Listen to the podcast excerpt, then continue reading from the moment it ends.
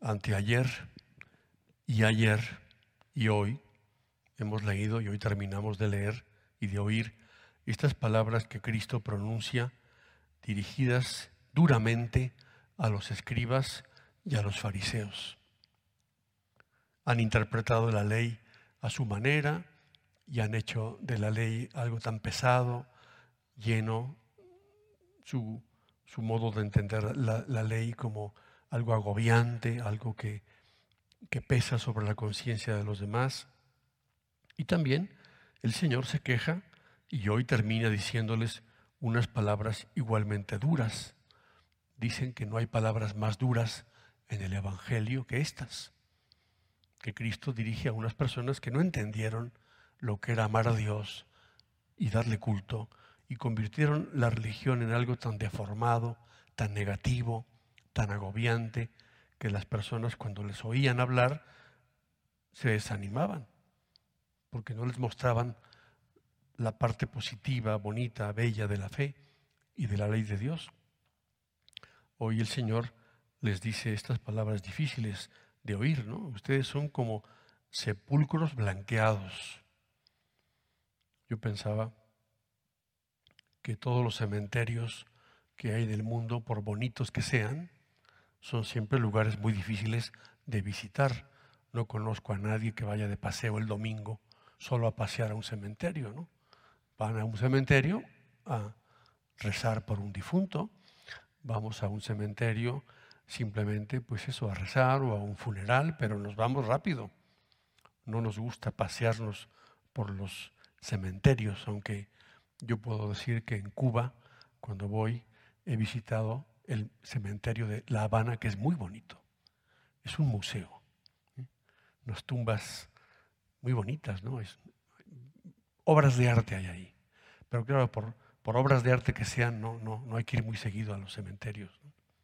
no son lugares agradables. Y Cristo dice que son como sepulcros blanqueados. ¿Por qué dice eso? En nuestra cultura occidental, en los cementerios y en general en las tumbas, ponemos flores, porque los cementerios son tristes y las tumbas son tristes.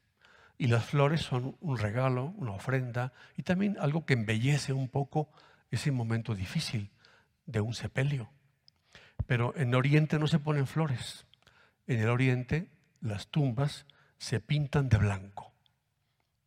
La razón no es por decorarlas, sino porque para los judíos tocar una sepultura es un signo de impureza y por tanto si alguien va por un lugar y se encuentra una tumba, pues para que no se caiga en ella o para que no la toque, las pintan de blanco y entonces son bonitas. Pero Cristo aprovecha eso para decir que esos fariseos son por fuera como muy blancos, pero por dentro no son así. Y nos puede servir este, este, esta comparación que pone Jesús para recordar que todos tenemos la tentación frecuente, hay que decirlo así, la tentación frecuente de mostrarnos no como somos exactamente, sino como nos gustaría ser. Y ante los demás nos mostramos eso, pues muy blancos o muy buenos o eh, muy agradables, pero por dentro nos damos cuenta que tenemos tantas cosas que no están bien.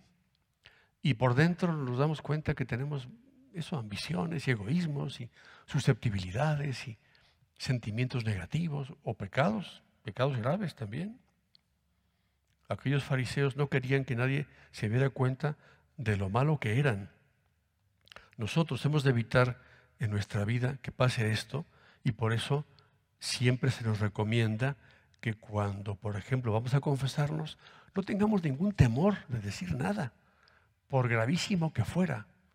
No tengamos miedo a darnos a conocer y al confesarnos decir, pues, Padre, me pasó esto. Siendo una cosa tan pequeña, pues caí y me arrepiento, estoy muy dolido. Nunca queramos esconder nada que esté dentro del corazón cuando vayamos a presentarnos ante Cristo que nos recibe lleno de misericordia en el sacramento de la misericordia precisamente.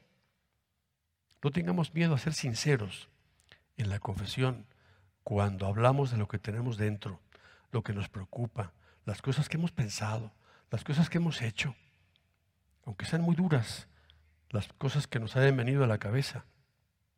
Es la única manera como Dios tiene de purificarnos, de darnos la gracia que necesitamos para seguir adelante y sobre todo para devolvernos la alegría. San José María decía que él era muy amigo del aire limpio y del agua clara. Decía, a mí me gusta la claridad, la transparencia, que no ocultemos nada. Abramos el corazón. Y si un día metemos la pata y alguien nos pregunta, pues sí, perdóname, me pasó esto, me pasó esto y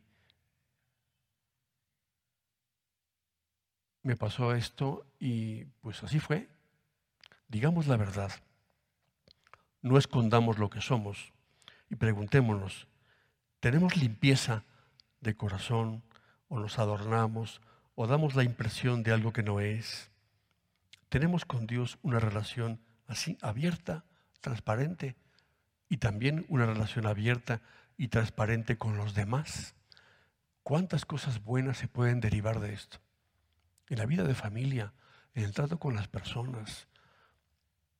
No actuemos ante los demás. Seamos como somos. Que al vernos los demás digan, pues yo te veo a ti y veo que eres sencillo, transparente, que no ocultas nada. ¿Cómo agrada a Dios esa actitud?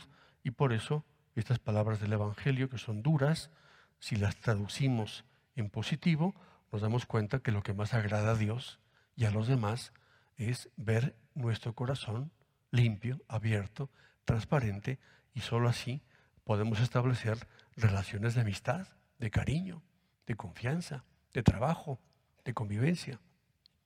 Que el Señor nos ayude y nos enseñe a vivir esto que no es fácil, pero con su gracia lograremos ser personas que son siempre transparentes y sencillas delante de Él y delante de los demás.